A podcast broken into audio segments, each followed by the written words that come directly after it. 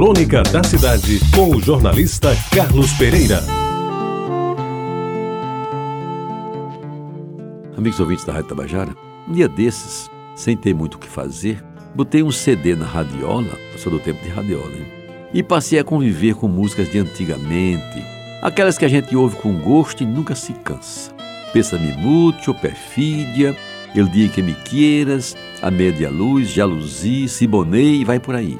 Todas absolutamente todas inesquecíveis, para quem viveu os anos 50, 60 e 70 do século passado e se acostumou a escutá-las saídas dos instrumentos mágicos da Orquestra Tabajara de Severino Araújo, dos acordes tirados pelas orquestras de Radamés Inátali ou de Lírio Panicali, ou pelas cordas comandadas por Canhoto e seu famoso regional, todos de saudosa memória. Embora sem querer voltar à hora da saudade, programa diário que a Rádio Tabajara da Paraíba jogou no ar por mais de duas décadas, sempre comandada por Pascoal Carrilho, e que era o preferido da minha mãe entre os anos 40 e 50 do século passado, nunca é demais, sem passar pelo epíteto de saudosista ou coisa que o valha, relembrar que essas canções, cantadas ou simplesmente orquestradas, eram músicas de verdade.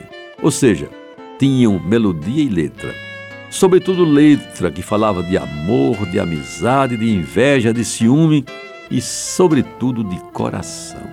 Pois bem, os corações das jovens daquele tempo às vezes se balançavam ao som das serenatas, não a moda de Romeu que derramava o seu amor pelas trovas nas ruas de Veneza, diante do balcão da casa da amada Julieta, mas serestas armadas e arrumadas por moços que, de posse de um simples violão e uma voz razoável, faziam embevecer jovens da nossa melhor sociedade.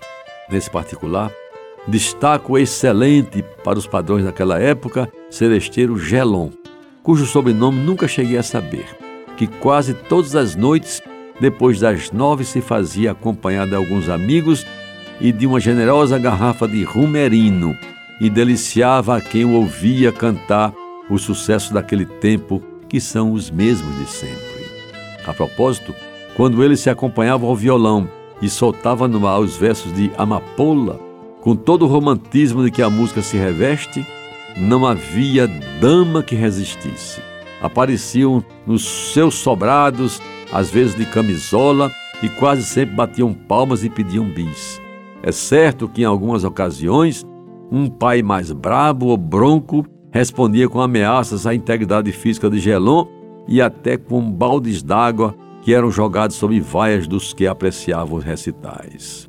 Meus amigos, os jovens de hoje provavelmente não sabem, porque nunca viram, como era bom participar das serenatas nas noites tranquilas da pacata cidade de João Pessoa, quando por aqui habitavam-se muito duzentas mil almas. Eu, que nunca soube cantar, a não ser embaixo do chuveiro, algumas vezes tive a oportunidade de participar, como ouvinte, é claro, desses eventos que, como outros daquele tempo, marcaram a história desta querida província e que ficaram para sempre na minha memória. E agora, ao terminar esta crônica, volto a ouvir e com muito gosto e saudade a inesquecível Amapola.